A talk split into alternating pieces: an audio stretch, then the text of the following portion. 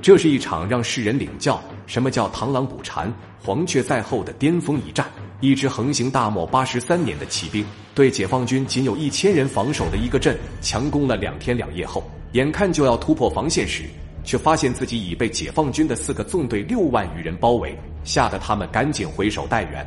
然而，更让人意想不到的是，解放军的六万之众竟然又被四面八方赶过来的一个兵团外加三个整编师十二万人团团包围。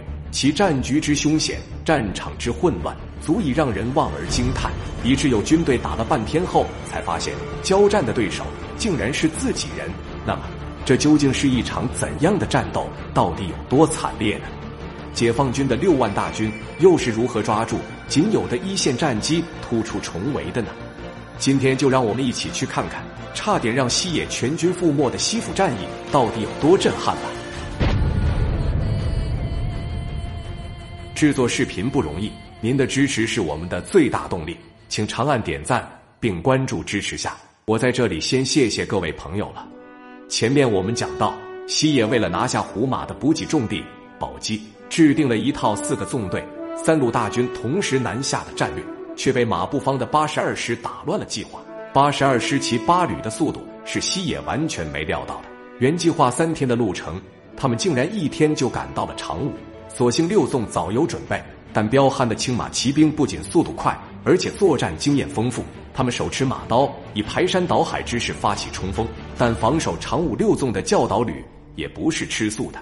随着连长的一声令下，长短机枪同时冒起了火舌，密集的子弹瞬间就让这帮无脑冲锋的骑兵滚下了马。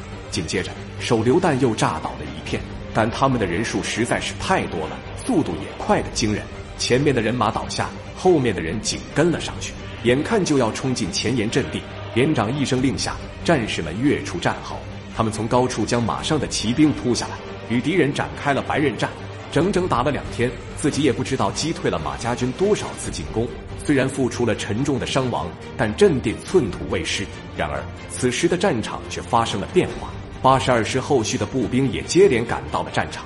更为严重的是，他们已悄悄迂回到了长武县城的北面。对他们形成了合围之势，无奈之下，教导旅只能连夜放弃长武，在东面的冉殿桥一带构筑野战工事。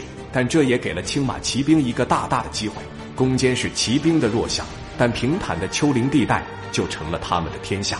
而且这支骑兵曾经横行大漠八十三年，作战经验相当丰富。只要发现对方的防御圈有一丝空隙，他们就能立刻渗透进去。一时间，教导旅的战线瞬间就被冲得七零八落。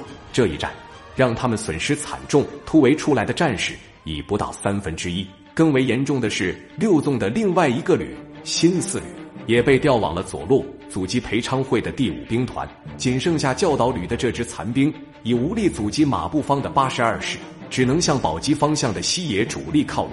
长武、宾县两地的失守，就等于截断了西野的退路。然而，这也只是惨烈的西府战役开端前的一个序幕。那么，六纵的新四旅为何要调往左路呢？